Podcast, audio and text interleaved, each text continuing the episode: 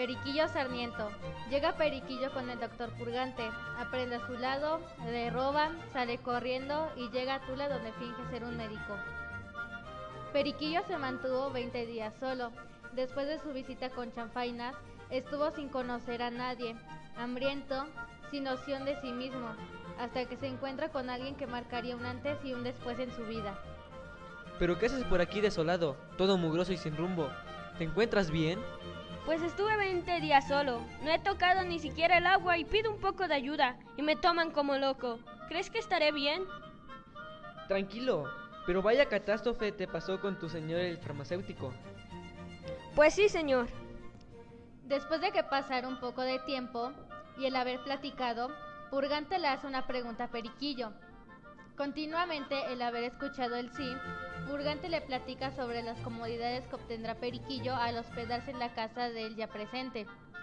Después de que Purgante le comentó las comodidades que obtendrá Periquillo, continúa diciéndole las obligaciones o trabajo que debe de hacer. Y pues bien, ¿quieres quedarte en mi servicio y ser mi consuelo para siempre? Sí, señor. ¿Cuándo empiezo? Primero déjame decir, señor, y en segunda, vámonos. Sí, purgante.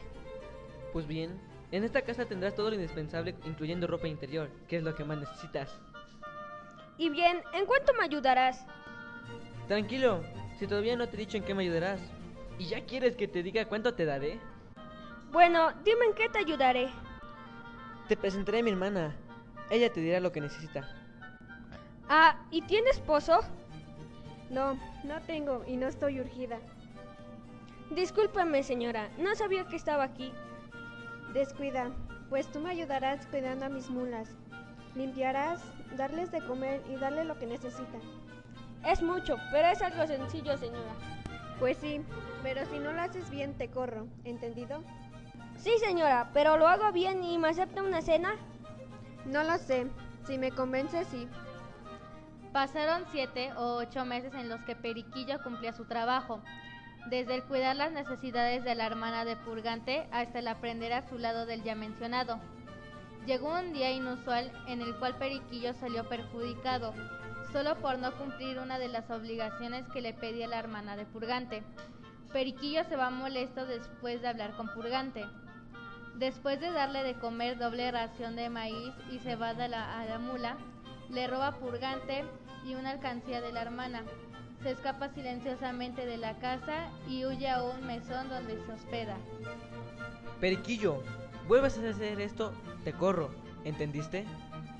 Sí, purgante. Periquillo al día siguiente se puso a pensar el lugar donde se iría hasta que con él llegó un muchacho llamado Andrés. Periquillo y Andrés se van hacia Tula. Llegan a Tula y se hospedan y descansan. Ayuda, tengo mucha hambre y ando cansado. ¿Eso por qué, amigo? ¿Qué fue lo que te pasó? Pues por tu culpa, la hermana de Purgante me quería casi matar. ¿Mi culpa? ¿Qué a poco yo te dije que estuvieras con ella? Bueno, dame primero de comer, que ando cansado, y después hablamos. Acompáñame a comer y en el camino hablamos. Pues porque le dejaste de comer a la mula el doble de su comida y se puso como loca. Aparte, pensó que yo la había robado. Ya no entendí lo que hiciste. Pues calmé a la mula y la hermana de Purgante recuperará su dinero. Ya siquiera, que si no te mata. ¿Y a dónde te vas? No sé, a buscar un lugar mejor, supongo. Por favor, llévame contigo, ya que quiero otra vida mejor. Está bien, vente conmigo.